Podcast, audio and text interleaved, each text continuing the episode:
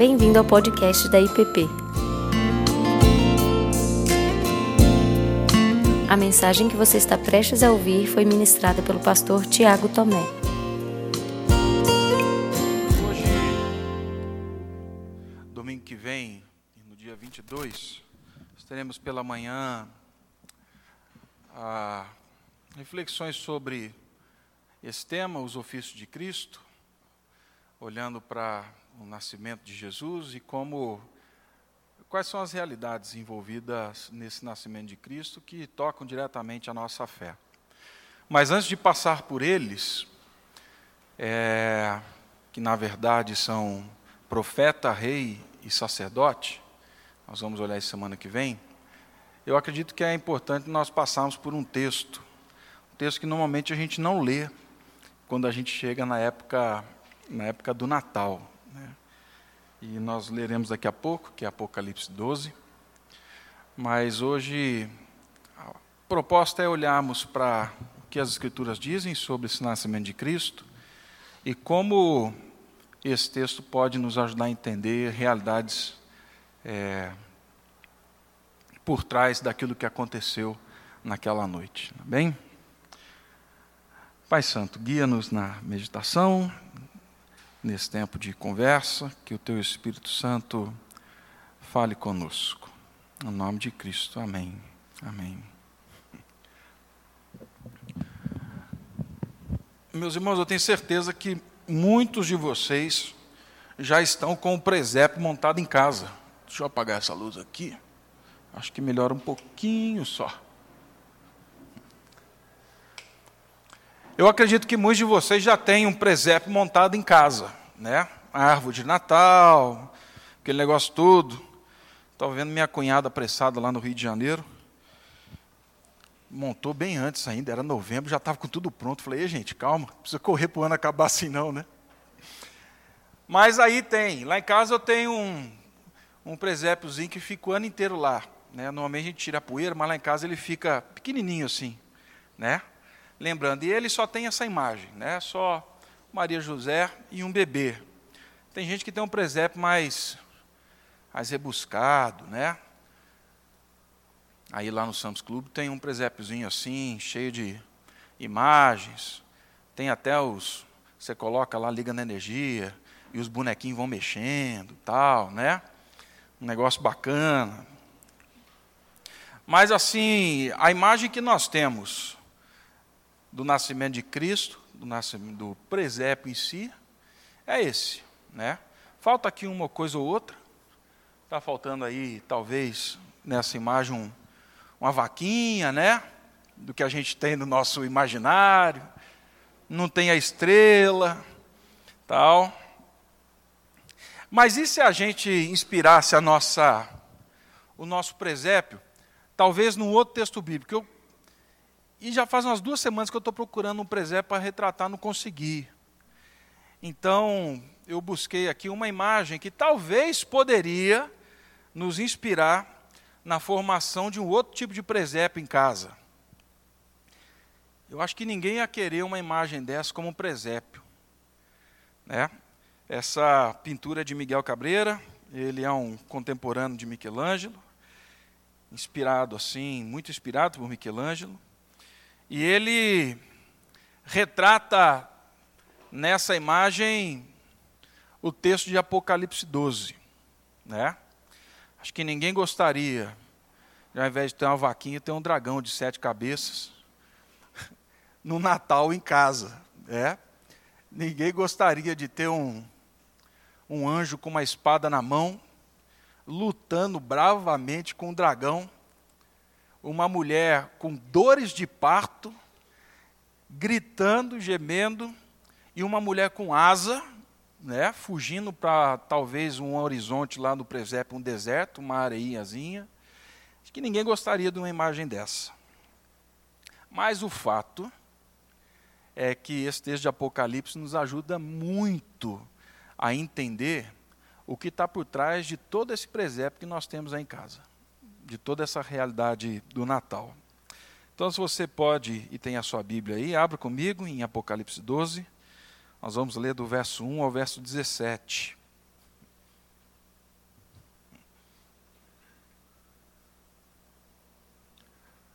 Apocalipse 12, de 1 a 17. Viu-se grande sinal no céu: uma mulher vestida do sol, com a lua debaixo dos pés e uma coroa de doze estrelas na cabeça. A mulher estava grávida e gritava com dores de parto, sofrendo tormentos para dar à luz. Viu-se também outro sinal no céu, e eis um dragão grande, vermelho, com sete cabeças e dez chifres, e nas suas cabeças sete diademas. A sua cauda arrastou a terça parte das estrelas do céu, aos quais lançou para a terra. E o dragão se deteve diante da mulher que estava para dar à luz, a fim de devorar o filho dela quando nascesse. Imagina um presépio desse, gente. Ela deu à luz a um filho homem, que há de governar todas as nações com cetro de ferro. E o filho da mulher foi arrebatado para junto de Deus e do seu trono. A mulher, porém, fugiu para o deserto onde Deus lhe havia preparado um lugar para que nele sustente, sustentem durante mil duzentos e sessenta dias. Então estourou a guerra no céu. Miguel e os seus anjos lutaram contra o dragão. Também o dragão e os seus anjos lutaram, mas não conseguiram sair vitoriosos, e não havia mais lugar para eles no céu. E foi expulso o grande dragão, a antiga serpente que se chama Diabo, Satanás, o sedutor de todo mundo. Ele foi atirado para a terra e com ele os seus anjos.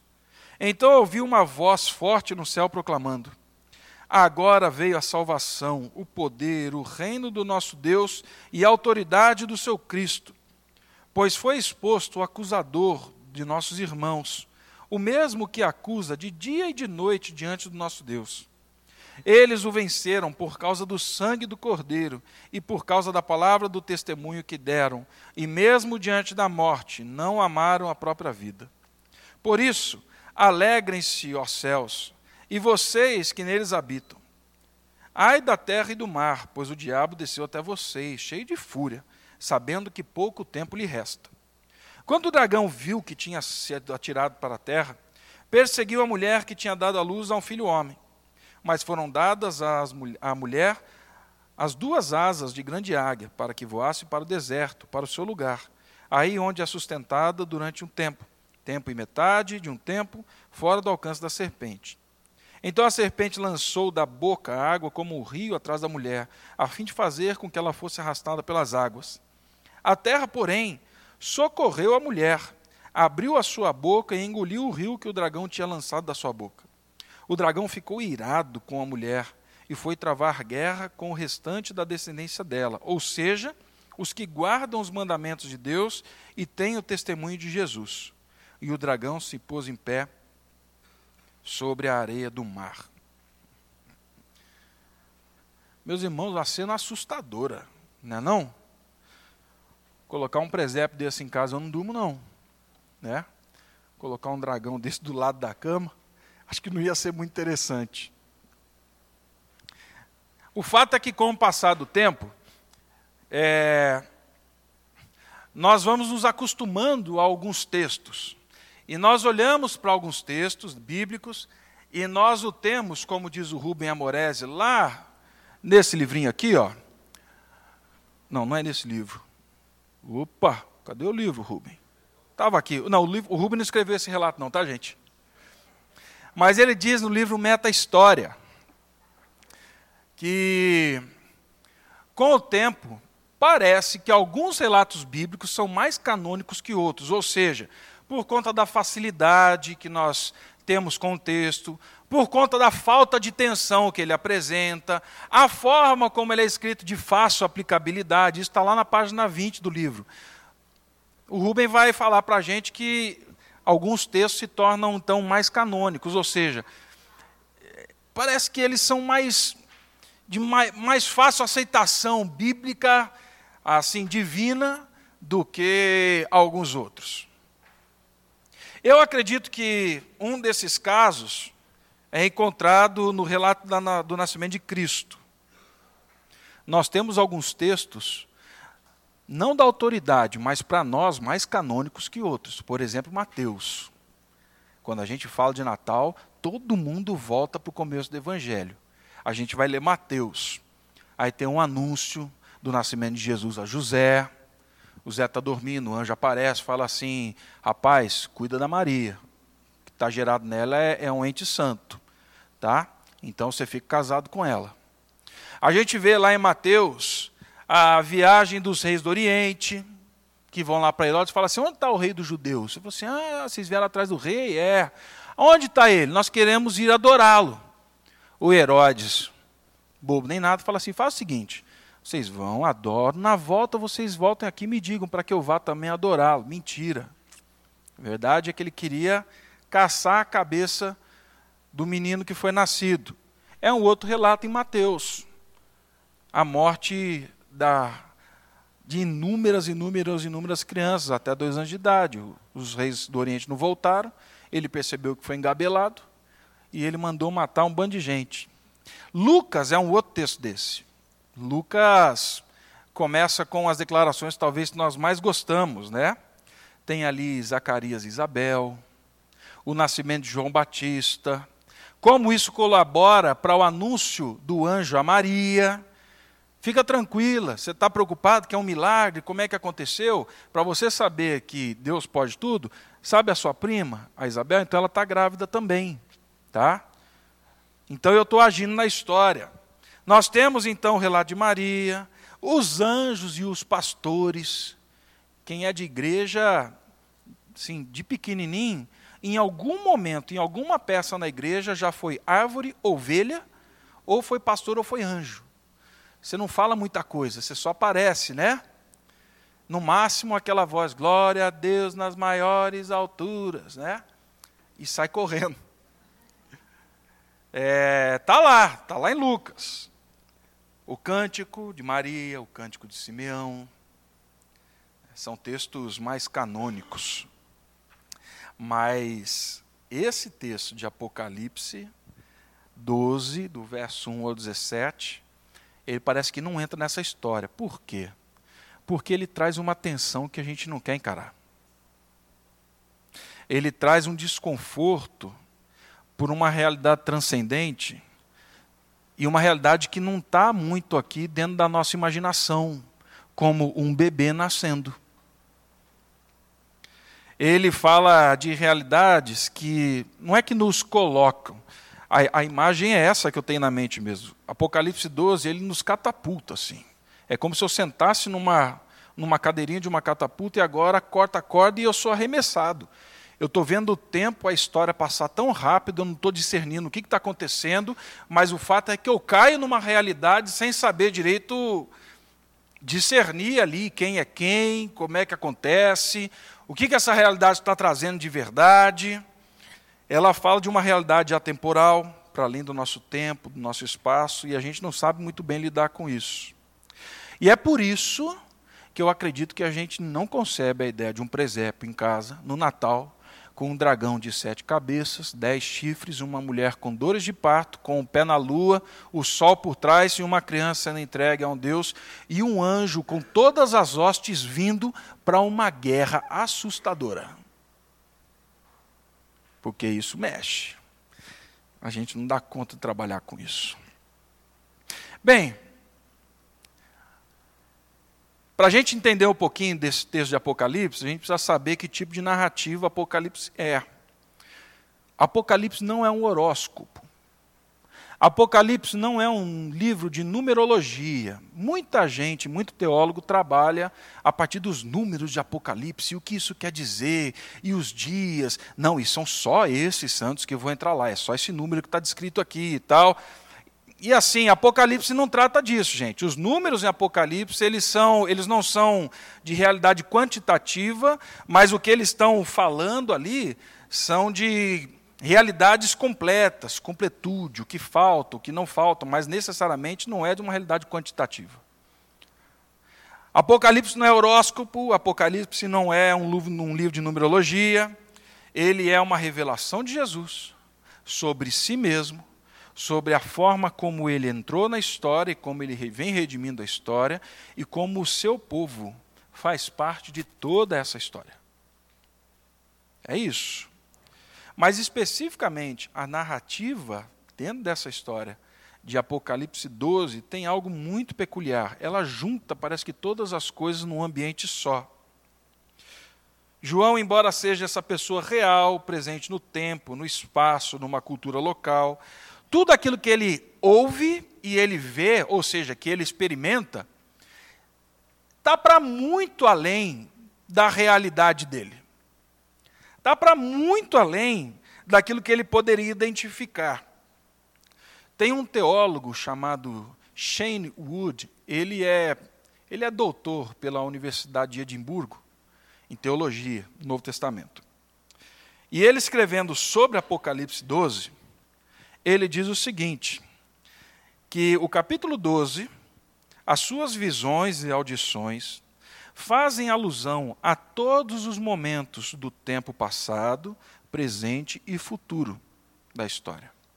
Aquilo que acontece em Apocalipse 12 diz respeito a tudo que acontece no passado, está acontecendo no presente e continuará acontecendo no futuro. Traduzindo, ele remete a essa realidade da encarnação de Cristo num tempo e espaço muito maior do que o próprio fato do nascimento de Cristo há 2019 anos atrás a data que nós temos, porque ele está revelando os bastidores bastidores fora do tempo tão verdadeiros quanto o fato histórico de que Cristo nasceu nesse mundo. E não é porque nós não vimos isso que está retratado nessa imagem que não aconteceu. O que ele está argumentando é exatamente o contrário. Fala assim: olha, a verdade e a realidade por trás daquilo que vocês só conseguem ver por uma brecha, é o que Apocalipse está revelando. É o que Apocalipse 12 está dizendo. Agora sim tem a capinha do Rubem. O Rubem introduzindo ali esse tema, ele vai dizer o seguinte no livro dele. Em todo o processo de revelação, alguns textos consideramos especiais. Percebo como janelas dimensionais porque nos oferece informações não convencionais, não substantivas no argumento bíblico. Parecem ser janelas explicativas, textos que falam sobre outros textos, sobre os fatos revelados, explicando-os. Usam uma metalinguagem para falar de uma meta-realidade. Trabalham por fora da linha central da revelação escriturística, com o propósito, parece-me, e esse parênteses é do Rubem, tá? De animá-la, alinhá-la. Amém.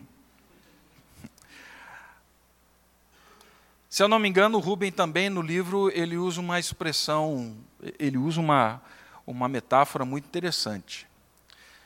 Que textos como esse de Apocalipse, eles são basicamente a nossa percepção por uma janela de uma realidade que nós não estamos conseguindo entender. Espera aí, Tiago, Aonde que está chegando com isso? É, se alguém me perguntar da IPP, aonde nós estamos? Onde a IPP está? Você, ela está no meio de uma quadra, cercada de árvores. Quando eu sento lá no culto na IPP, na escola dominical, no culto à noite, eu gosto de olhar para o púlpito e eu consigo enxergar assim e, e me, me, me, chama, né? o cenário por trás da janela. Embora eu veja só uma persiana, uma parede branca, por trás da persiana tem uma janela e por trás dessa janela tem uma realidade muito, muito maior. Eu posso descrever e você pode imaginar. Ah, mas quando a gente abre a janela, a visão que a gente tem é outra, né? Vai se descortinando para mim, para você, uma realidade que foi descrita. Ela foi anunciada, ela foi dita. Ah, mas agora é outra história. Agora eu estou vendo o céu. Agora eu estou vendo essa quadra arborizada. A sua visão ainda é limitada do cenário. Porque eu não consigo ver todo o quadro. Daqui eu consigo, gente. E eu garanto para vocês que daqui eu consigo entender um pouco mais. O fato é, Apocalipse é como se Deus tivesse aberto uma janela dessa. Falando assim, vocês que estão participando da história, estão sentados, eu vou abrir uma janela para que vocês entendam bem pouco aquilo que está por trás. Mas esse pouco já é suficiente. Aliás, é mais que suficiente. Tá? Para vocês entenderem, para vocês perceberem a grandiosidade daquilo que está acontecendo, daquilo que aconteceu naquele dia em que Jesus nasceu. Dessa forma é que eu gostaria então de olhar um pouquinho com vocês, a gente não esgota esse assunto de jeito nenhum, mas olhar um pouquinho para esse texto de Apocalipse 12, para de alguma forma a gente, toda vez que olhar para um presépio, a, a minha percepção agora é outra. A maneira como eu vejo aquele bebê bonitinho, peladinho, na manjedoura, por trás daquilo dali tinha, tinha algo acontecendo inimaginável. Né? Bom, poderíamos olhar aqui para ir versículo a versículo, né? Mas eu quero olhar para os personagens, parte do que os personagens desse texto eles assumem, e depois partir para algumas aplicações. O que, que isso tem a ver com a gente hoje, né? O texto apresenta aqui alguns personagens, eu quero me deter a três deles só. O primeiro desses personagens está muito claro no texto, que é a criança, é o bebê, tá? É essa criança que aparece aí na história. Diferente da mulher e do dragão, que são os outros dois personagens que nós vamos olhar, a criança, ela não é o símbolo de algo. Ela não é a metáfora de uma realidade. A criança, ela é realmente uma pessoa. No texto nós estamos falando especificamente de Cristo, do Filho de Deus, daquele que João 1 diz, daquele que é apresentado sim em Mateus no relato do nascimento, em Lucas no relato do nascimento, é daquele que andou com os discípulos. O texto está falando, obviamente, dessas, dessa criança. Ele é o cumprimento cósmico tá, de alguns textos, como por exemplo Isaías 7,14. Porquanto o Senhor mesmo lhes dará um sinal. Eis que uma virgem conceberá, dará luz a um filho, e lhe chamarás Emanuel isso está anunciado. É ele. Ainda não viam, porque a janela não estava tão aberta quanto hoje. Mas já estava sendo descortinada. Olha aí, tem algumas folhas por trás dessa persiana. Texto de Isaías, que é um dos mais repletos, e tem inúmeros, né, mas eu trouxe só dois aqui, continua falando disso. Porque um menino nos nasceu, um filho se nos deu o governo está sobre os seus ombros e o seu nome será maravilhoso conselheiro, Deus forte, Pai da eternidade e príncipe da paz. Se nós fôssemos olhar para o Antigo Testamento ainda, o, os inúmeros teólogos e comentaristas, eles linkam a criança ao Salmo 2. Salmo 2 é um salmo, é um dos salmos messiânicos mais claros assim da de quem é Cristo e quem é aquele que viria, né? Quando fala assim: "Por que tramam em vão as nações contra o ungido do Senhor?" Eles sentam na mesa, eles fazem aliança. Mas no fim das contas, eles dão com burro na água. Porque eu estabeleci o meu ungido como um rei. E lá na frente, como nós lemos em Isaías 12, fala que essa criança que foi e está junto do trono de Deus, ele reinará com cetro de ferro. É a mesma expressão que o Salmo 2 usa para falar do ungido de Deus. Podem tentar o que quiser. Vocês podem tramar ao longo de toda a história, mas ele é o meu ungido. Eu o estabeleci. Então é o seguinte: é bom vocês se curvarem, e beijem ele, porque ele está aqui em meu nome. Todo esse cenário está remontando aquele que viria e que abertamente, eu não coloquei o Salmo 2 aqui porque muito pequena a letrinha, mas abertamente fala de Cristo. Quem é o segundo personagem? O segundo personagem é a mulher, gente. É? É a mulher. Apareceu no céu, isso na visão de João, um grande sinal. às vezes a gente não dá muita atenção para essa palavra, um grande sinal.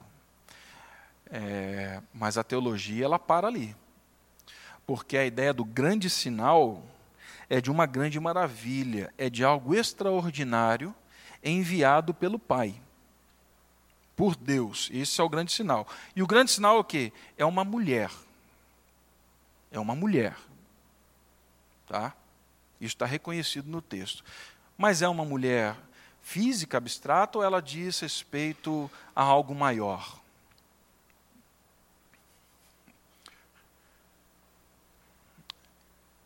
Ao longo da história e hoje, essa teologia ela tem, ela está ganhando mais força de que essa mulher de Apocalipse 12 é Maria, mãe de Jesus, tá? É, ela surge e isso é identificado, alguns identificam a partir e respaldado pelas, pela descrição dos evangelhos mesmo, né, por aquilo que nós conhecemos ali de Mateus e Lucas, é, do nascimento histórico de Cristo. Mas tem um pai da igreja chamado Epifânio de Salamina. O Epifânio, lá no meados do terceiro século, ele disse o seguinte: embora, embora, em nada nos escritos cristãos exista uma conexão entre Maria, mãe de Jesus, e a mulher de Apocalipse 12, alguns poucos homens hoje tentam fazer essa conexão. E aí ele discorre sobre Apocalipse 12. Tá? Acaba que o argumento dentro disso daqui, ele não é, dentro da literatura cristã primitiva, ele é inexistente. Não existe. Nunca se interpretou, na, pelo menos nos, nos seis primeiros séculos, ou nunca se falou dessa realidade. Tá? A única vez que aparece é lá em Epifânio, e hoje nós temos um, um número grande de pessoas trabalhando com, com, com essa possibilidade. Segundo, é que talvez fosse Eva. E eles argumentam só em Gênesis 3,15. É o único local. Porque da descendência, da sua descendência, virá aquele que vai esmagar a cabeça da serpente. E aí, qual o outro argumento? Não, é só esse. Mas tem gente ainda que caminha ali. Um outro argumento e uma outra percepção está ali no Israel étnico. Né? É, esse tem um pouquinho mais de corpo. Dentro da teologia cristã, evangélica, reformada, de linha reformada, nós temos um comentarista chamado David Stern. Ele escreveu o comentário, comentário do Novo Testamento judaico. É um comentário grande assim. E, e ele, pela linha teológica dele, pela forma como ele acredita e, consegue, pelo menos concebe escatologia, né? Ah, ele fala não, que esse, essa mulher aqui é a expressão do Israel étnico, desse povo de Deus, de Israel étnico mesmo, tá? O problema é que o próprio João em Apocalipse, em muitos e muitos lugares, vai tratar os judeus da dispersão e o próprio povo judeu como membros da sinagoga de Satanás. E em muitos outros lugares, nós vemos uma afirmação de que, segundo a palavra do próprio Jesus em Apocalipse, aqueles para quem ele veio, na verdade, o condenaram e o mataram. Eu coloco como D a terceira opção, e eu confesso para vocês que é a forma como eu entendo, tá? É a forma como eu entendo. E é por isso que eu trago mais argumentos sobre ela. Que esse povo, na verdade, é o povo da aliança de Deus, é a igreja de Cristo ao longo da história. A mulher, nesse texto, ela simboliza todo esse povo de Deus ao longo da história do qual Cristo viria, e esse povo que depois da vinda de Cristo continua sendo povo de Deus. Essa, essa é a percepção, essa é a ideia. Eu concordo com, com algum desses autores. Mas da onde você tira isso, Tiago?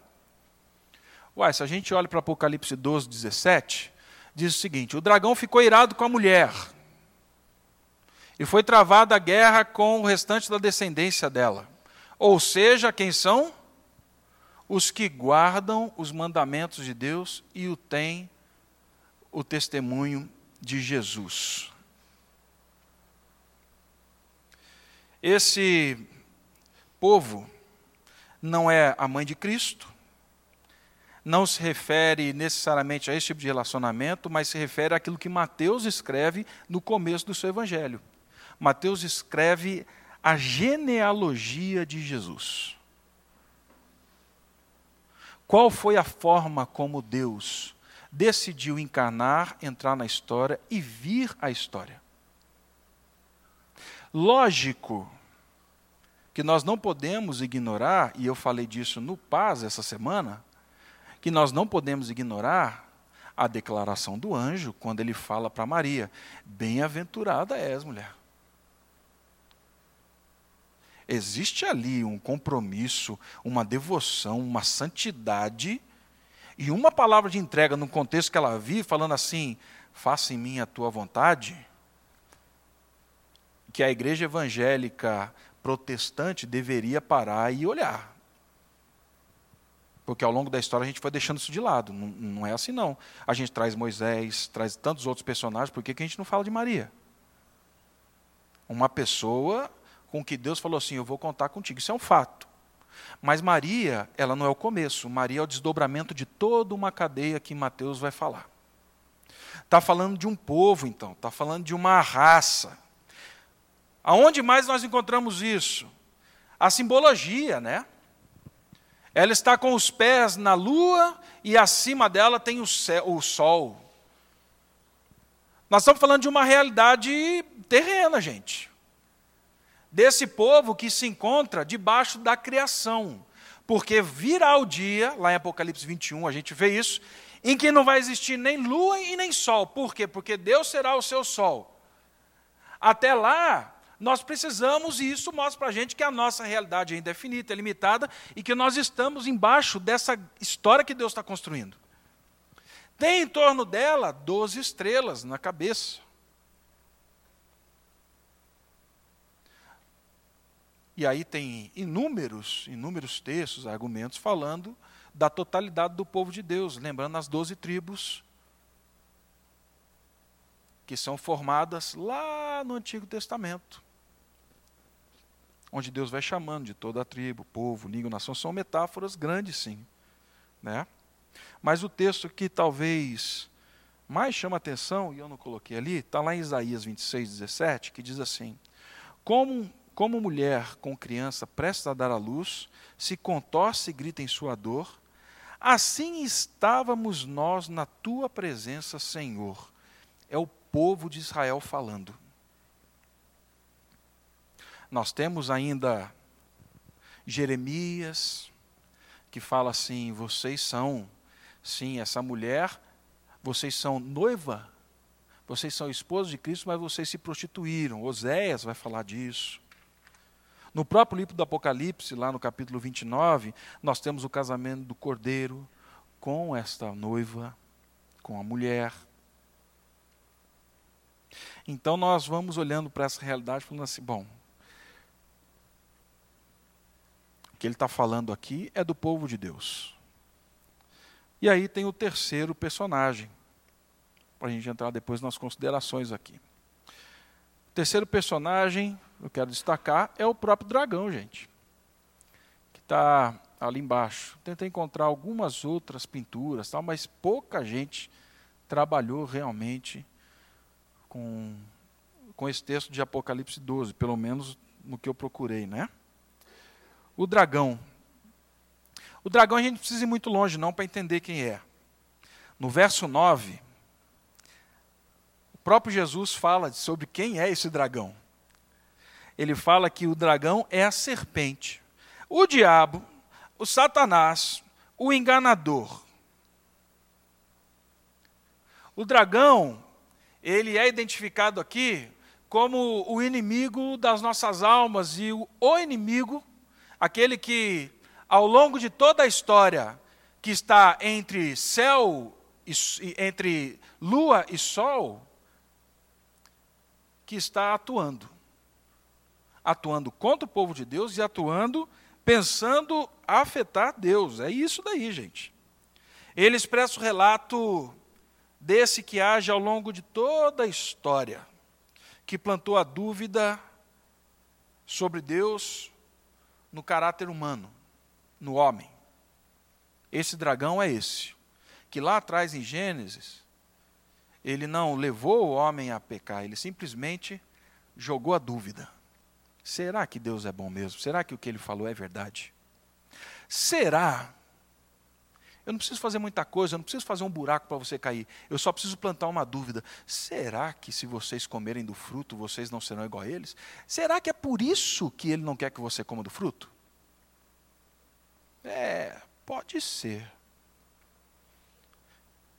É a serpente, é o diabo, é aquele que seduziu a criação, ele é o acusador, e a isso nós vemos explicitamente em Jó, que Jó também é uma outra janela dessa, é um outro cenário, pelo menos os três primeiros capítulos, os dois primeiros capítulos, daquilo que está acontecendo por trás do cenário.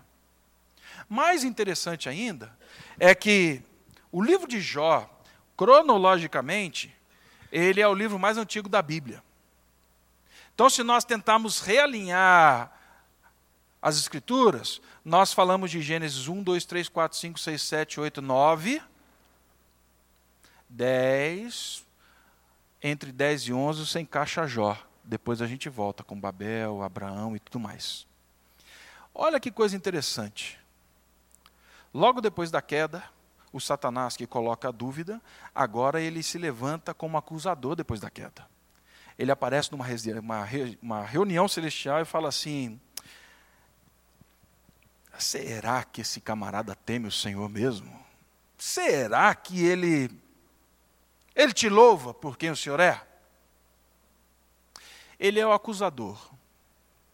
E ele não é só o acusador do homem, do Jó, aquele que é sim uma figura, um tipo de cada um de nós também. Mas ele é um acusador de Deus ele tenta jogar sujo com Deus, porque diante de uma Assembleia Celestial ele fala assim: acaso o Senhor não o cercou com sebe, não abençoou os seus filhos, os seus bens não prosperam? É lógico que ele vai te adorar. No fim das contas, você é um manipulador, Deus. Você manipula os outros, você manipula a história, você dá bens para que eles te adorem. Tira para você ver se eles vão adorar. O diabo se levanta, esse dragão se levanta como acusador dos homens, mas toda vez que ele acusa o homem, ele mira a seta dele com Deus. Ele está mirando em Deus. Como é que fica a resposta de Deus diante dessa história? Ele fala assim: quer saber? Mexe lá, Deus coloca, Deus deposita. A heresia aqui, ó. Deus deposita a reputação dele diante de principados e potestades num camarada chamado Jó. Não é heresia não, tá gente? É fato bíblico. Diante do acusador. Mas está ali, ele é o acusador. É isso que nós vemos ali em Jó. Nós vemos também que ao longo da história, nas tentações de Jesus, esses nomes são usados ali em Mateus, Marcos, Lucas, principalmente na tentação ali. Falam que ele é o diabo, que ele é sim Satanás, que ele é o tentador. Mas em João 8:44, nós temos uma declaração de Jesus sobre o diabo. Essa declaração surge no momento em que ele desafia alguns que o rejeitaram, mas ao mesmo tempo afirmavam que eram filhos de Deus. Rejeitavam Jesus, mas diziam assim: Não, mas eu sou filho de Deus. Lógico que eu sou filho de Deus. Olha o que Jesus diz: Vós tendes por pai o diabo, e quereis fazer o desejo do vosso pai. Ele foi homicida desde o princípio, e não se firmou na verdade, porque não há verdade nele. Uma relação interessante acontece aqui, quando Jesus fala que ele não estava na verdade, e que ele é um homicida. O dragão é aquele que mata, é aquele que vem com intenção má. mas ele atua na perversão da verdade. Ou ele perverte, ou ele foge, ou ele dá uma mudada, que é o que ele fez em Gênesis. Mas ele vai atuando assim. Fora isso, nós temos a imagem do dragão em muitos outros textos bíblicos, como em Apocalipse, falando dos inimigos de Israel, do próprio povo de Deus, o Egito, a Babilônia, especificamente Apocalipse. E aí, quando fala então das suas sete cabeças, não está falando que ele é muito inteligente. Porque para um judeu a inteligência está no coração, não está na cabeça. Está falando de poder. Está falando de alguém que age com poder sim na história.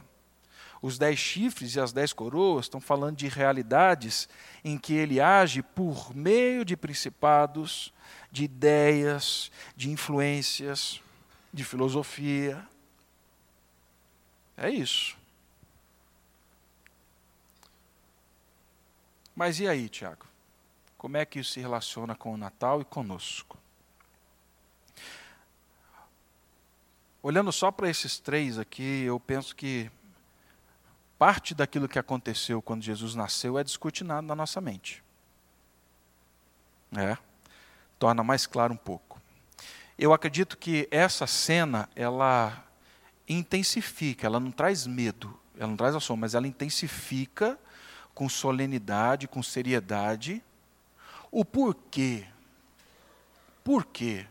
Naquele dia em que Jesus nasceu, e ele foi anunciado a pobres pastores, simples homens que estavam no campo guardando seus rebanhos, porque naquele dia abre-se uma janela no céu e eles veem um coro de anjos cantando glória a Deus nas maiores alturas e paz na terra entre os homens a quem ele quer bem.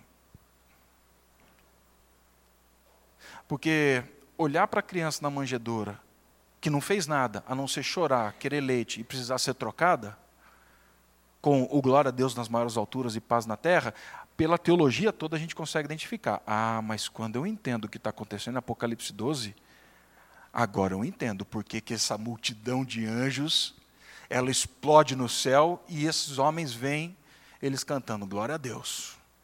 Porque agora, agora, com ele encarnado, essa paz que vem sendo perseguida pelo dragão ao longo da história, ela tem seu fim. Agora sim. Né? Eu entendo que a gente consegue ver com mais clareza.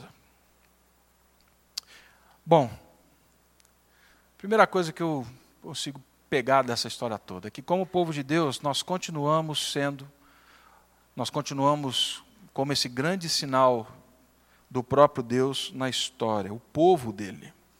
Nós somos esse povo. Nós não demos a luz a Cristo, nós não somos mãe de Jesus. Mas por meio do seu povo, que foi chamado, formado ao longo dos tempos, e do qual nós fazemos parte hoje, porque a nossa fé é uma fé histórica, por meio dessa realidade que Jesus veio ao mundo. Esse povo lá atrás sofreu, eles passaram por dores de parto. Assim como Gênesis, Israel, aqueles que vieram a crer no nome de Deus e que não eram judeus, mas que vieram a crer no nome de Deus, por conta do pecado, sim, eles sofreram dores de parto até que chegasse na genealogia de Jesus. Os profetas, maiores e menores, estão aí para falar isso para a gente. Vocês são meus. Eu tenho um propósito. Da descendência de Abraão virá aquele que vai reinar. Pô, mas vocês pisam na bola o tempo todo, é por isso que vocês gemem com dores como uma mulher em parto. Está aí. Mas o fato é, continuarei com vocês e trarei, porque isso é uma promessa minha. Esse povo continua sendo, sim, esse sinal de Deus ao longo da história. Ele poderia ter realizado de outra maneira, mas não fez. E, meus irmãos, se não fôssemos esse sinal de Deus na história, como aquela mulher que representa, sim, o povo de Deus, Jesus não teria orado em João 17, clamando a Deus para que esse povo fosse um, e que, sendo um, o mundo creria que ele foi enviado por Deus. Olha que coisa interessante. Não, mas ele está falando de Israel. Não, ele está falando de mim e de você. Ele está falando assim. E eu peço, não só por estes que estão comigo, mas eu peço por aqueles que um dia virão a crer em mim. Está lá em João 17. Esse povo, essa igreja, toda vez que olho para o presépio agora, eu lembro assim: nós somos o sinal de Deus na história. Continuamos sendo esse sinal de Deus na história, até que Ele venha. Nós ainda somos perseguidos pelo dragão, gente. Ainda vivemos tempo de percepção, de, de, de perseguição pelo dragão. Não há como ignorarmos a realidade que ainda lutamos contra principados, potestades, contra o príncipe desse mundo. Efésios 6, 11 e 12 diz assim: Revestivos de toda a armadura de Deus, para que possais estar firmes contra as astutas ciladas do diabo porque não temos que lutar contra a carne ou sangue, mas lutamos contra os principados, contra os potestades, contra o príncipe das trevas desse século, contra as hostes espirituais da maldade nos lugares celestiais. Já que ele não conseguiu pegar a criança, no relato que nós lemos, ele se ira. E ele ataca quem? A mulher.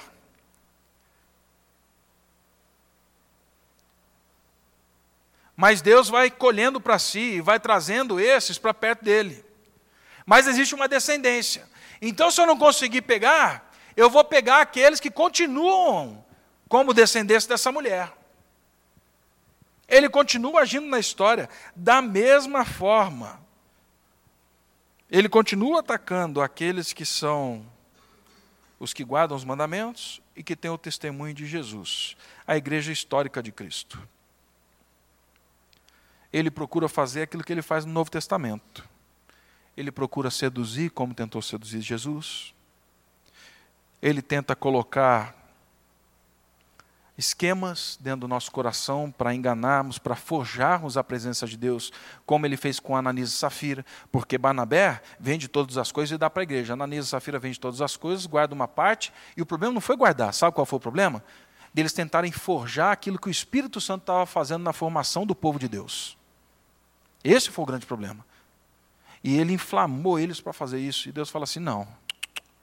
O que é do espírito é do espírito. O que eu faço não vem você querer tomar, não.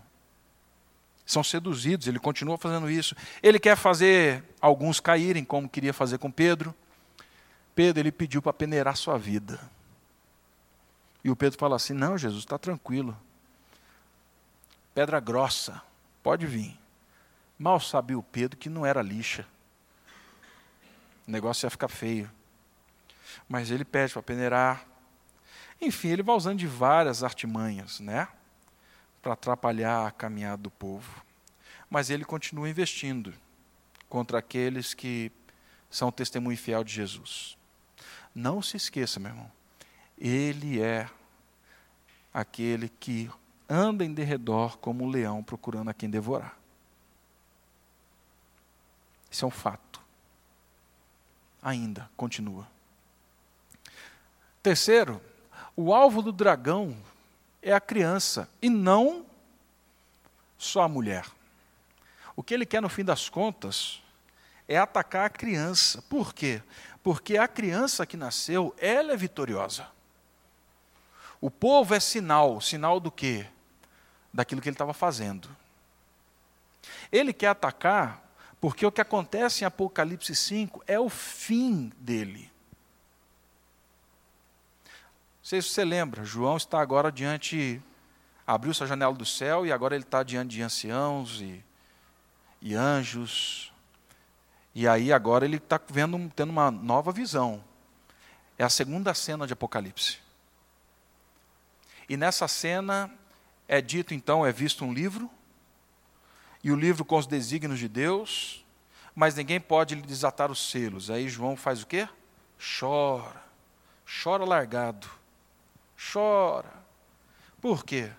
Porque se esse livro não for aberto, os desígnios de Deus não são encontrados. E tudo que está feito, e tudo que deve ser feito, não vai ser revelado. E o João chora. Mas aí o ancião fala assim: Mas eis um que pode abrir o livro. Ele é o leão. Ele é o leão, mas quando João levanta os olhos, ele vê quem? Um cordeiro. É por isso que Satanás, ele quer é cuspir em Deus, em Cristo. Porque ele é o único cordeiro capaz de abrir o livro. Por isso é que ele não queria de jeito nenhum que ele fosse para a cruz. Ele tentou isso seduzindo em Lucas 4, falando assim: se prostrado me adorares, eu vou dar tudo para você. Ele tentou pelo medo. Você tem ideia do que vai acontecer lá no Getsemane? Vai ser angustiante, meu brother. Você não sabe o que você vai passar. De todas as maneiras, não vai para a cruz. Não consegui deter seu nascimento, mas a cruz eu posso tentar. Não vai de jeito nenhum. Tem amigo no pé de Jesus falando assim: mestre, para de falar bobeira. De modo algum isso vai lhe acontecer. Mateus 16. Ele não quer. Mas o objetivo é esse. Tiago, mas da onde a gente tira isso ainda? Olha só, Mateus. Se o mundo odeia vocês, saibam que antes de odiar vocês, ele odiou a mim, Jesus falando. Se vocês fossem do mundo, o mundo amaria o que era seu, mas vocês não são do mundo, pelo contrário, por isso é que eles odeiam vocês. Lembrem-se da palavra que eu disse: o servo não é amado que o seu senhor. Se perseguiram a mim, também perseguirão a vocês. Tudo isso farão com vocês por causa do meu nome. Opa! Então ele continua perseguindo a descendência por causa do seu nome. É isso. O que, que isso tem a ver?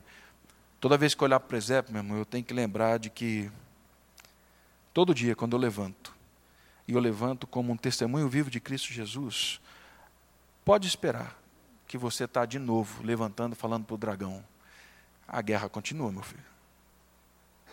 Eu sei que você está perseguindo, mas nós estamos olhando para frente. Por isso que Jesus, em João 17, de novo, ora, livra-os do mal, que sejam um, que eles sejam santificados.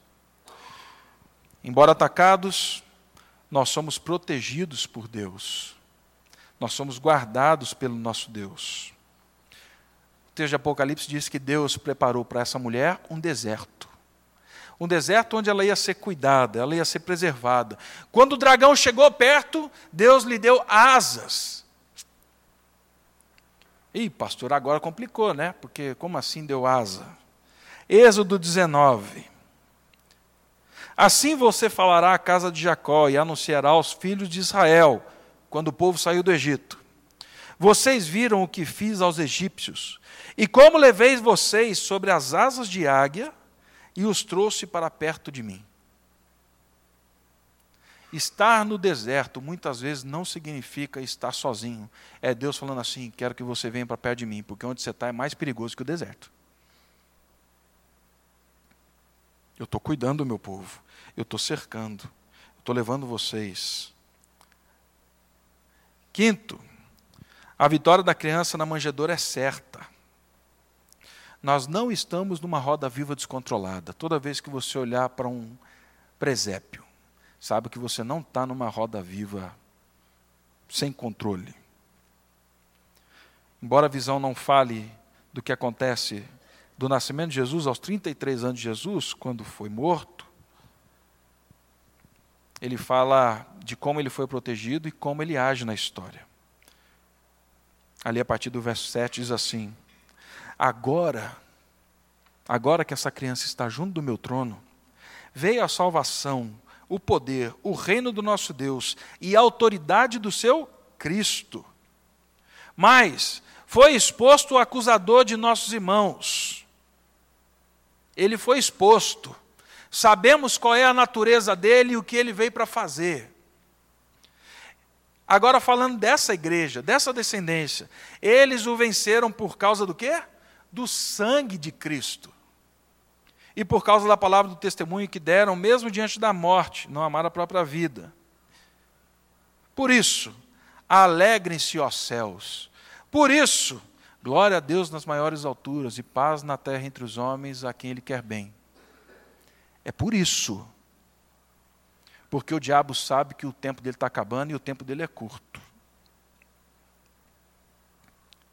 Meus irmãos, Satanás, o dragão, as hostes infernais, o algoz dele na história da humanidade entre lua e sol, aquele que serve ele, que é a morte, elas tiveram seu fim decretado na cruz. Elas tiveram o fim decretado no nascimento de Cristo. Deus vem atuando. Essa batalha travada no céu, ela é uma batalha real, embora esteja fora do nosso tempo. Embora Deus só dê para a gente uma visão parcial da janela. Mas Romanos, para mim, é fantástico. Porque Romanos traz para mim a realidade do que está acontecendo de verdade. Romanos 8. Agora, pois, já não existe nenhuma condenação para os que estão em Cristo. Por quê? Porque o Cristo venceu o acusador. Pode ficar tranquilo. Verso 18. Porque para mim tenho por certo que os sofrimentos do tempo presente não podem ser comparados com a glória a ser revelada em nós. A ardente expectativa da criação aguarda a revelação dos filhos de Deus, pois a criação está sujeita à vaidade, não por sua própria vontade, mas por causa daquele que a sujeitou, na esperança de que a própria criação seja libertada do cativeiro da corrupção para a liberdade da glória dos filhos de Deus. Porque sabemos que toda a criação, a um só tempo, geme e suporta angústias até agora. E não somente ela, mas também nós, que temos as primícias do Espírito, igualmente gememos no íntimo, aguardando a adoção de filhos, a redenção do nosso corpo.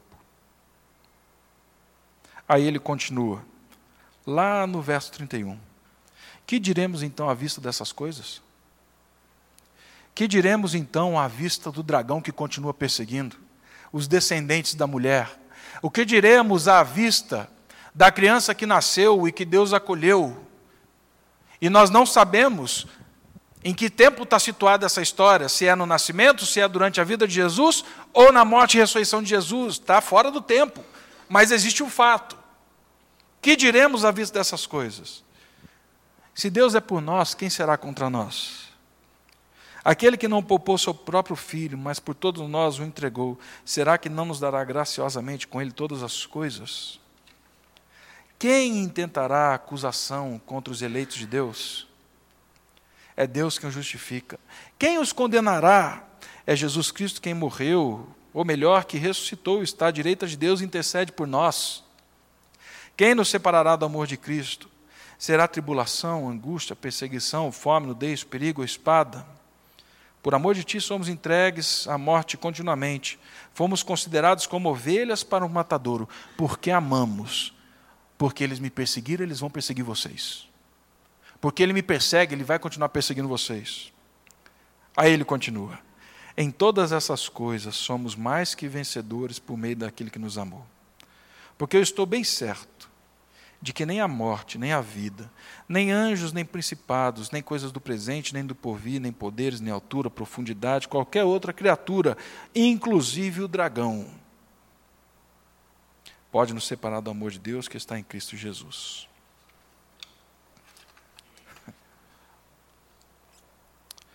Assim, meu irmão, e aqui nós terminamos. Esse presépio é muito agradável. E eu volto a repetir, eu tenho dele lá em casa. Tá? É... Mas não permita que se algum dia for veiculado um presépio com essa imagem, que isso te assuste ou te espante. Isso daqui é tão canônico quanto aquele outro. Isso daqui é tão verdadeiro quanto aquele outro. Então, não se esqueça aí, né? Que, embora aquele presépio que você tem em casa seja bonitinho, lindo, né?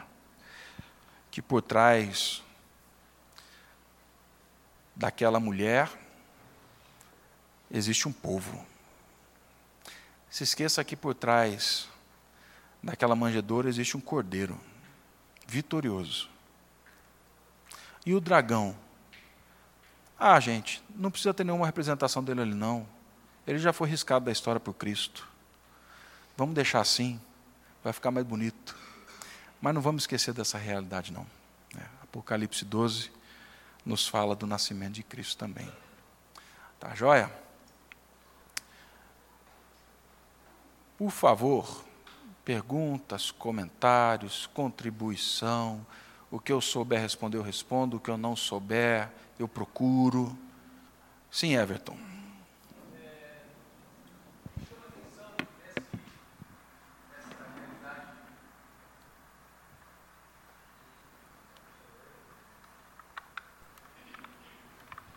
Oi. É, talvez um, um, aspecto importante para a gente pensar nessa, nessa insistência do dragão com os descendentes, né, é, que somos nós, né, como isso, é, como que a gente enxerga isso na nossa vida, né? É, eu acho que a gente é, tem que perceber é, todas essas essas é, lógicas enganosas que surgem na nossa mente, todas essas, essas dificuldades de perdoar, de perdoar, as nossas escolhas insensatas, é, tudo isso está nesse âmbito, né? no âmbito dessa luta. Então, é, a gente conseguir ter esse discernimento de que a luta, essa luta, se dá no âmbito das nossas relações, na nossa relação com o Senhor, na nossa relação com em casa, com a minha esposa, com os meus filhos, com os meus amigos, com os meus colegas de trabalho. É aí que está acontecendo essa luta, na mente, no coração. Né? E isso é uma coisa extremamente prática, né, Tiago? Isso não é uma coisa assim, ah, está acontecendo lá, e assim, eu estou aqui, sofro alguma coisa, mas, assim, a gente tem que, do meu ponto de vista, botar o pé no chão e perceber que a nossa participação na luta é, o lado que a gente está nessa luta, nosso esforço está demonstrado em qual lado nós estamos nas nossas relações. Como que a gente está lidando com as nossas relações?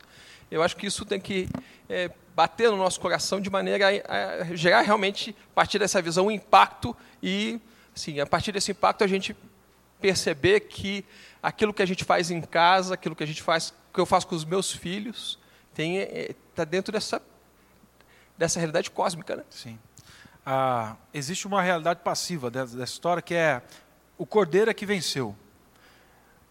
Mas não fosse isso, não vinha uma voz do céu dizendo assim: Mas eles, dessa descendência, eles venceram pelo sangue do cordeiro. Se ele falou que venceram, é porque, gente, a gente trava batalha.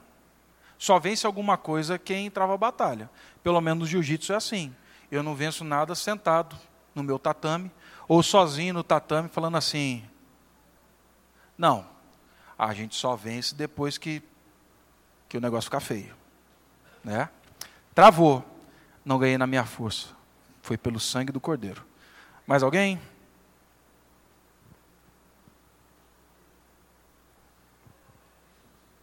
Sim, Mário, por favor.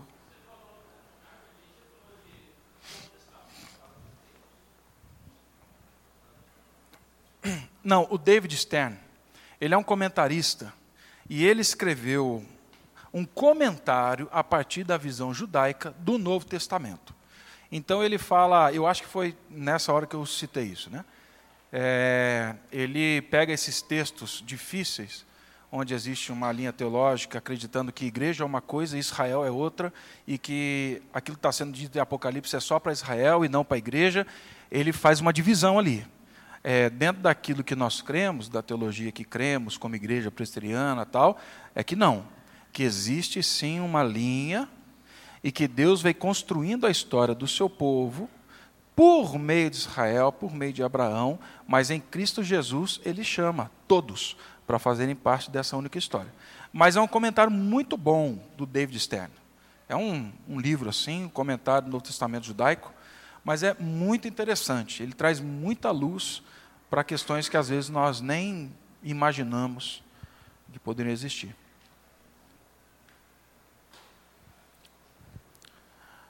Então tá bem, meus irmãos. Vamos orar e encerrando.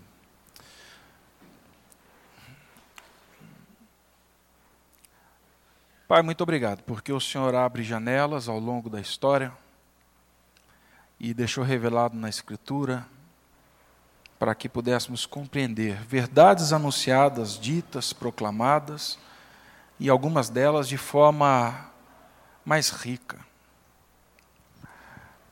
Pai, nós celebramos com muita alegria o nascimento do teu filho Jesus. Se foi em dezembro, se foi em abril, nós celebramos o nascimento do teu filho Jesus porque foi o dia em que aqueles anjos cantaram glória a Deus nas maiores alturas, porque naquele dia o dragão era vencido. Naquele dia o acusador, ele foi vencido. Naquele dia o Senhor tomou o seu povo, protegeu o seu povo e capacitou o seu povo para entrar nessa batalha, agora com o poder do sangue do Cordeiro. Pai, que ao chegarmos em casa, ao montarmos o presépio, olharmos para ele que já está montado, que possamos lembrar desse tom solene agudo, sim, mas com muita alegria e esperança. Aquilo que o Senhor realizou no dia em que o teu filho Jesus nasceu. E que possamos todos os dias nos juntar a esse coro celestial que canta glória a Deus, porque a paz veio e está disposta a todo o teu povo. Assim, Pai Santo, guarda-nos, guia-nos e abre os nossos olhos para entendermos profundidade e a realidade do nascimento do teu filho Jesus. No nome dele que oramos. Amém. Você acabou de ouvir o podcast da IPP. Para saber mais, acesse nossa página em www.ippdf.com.br.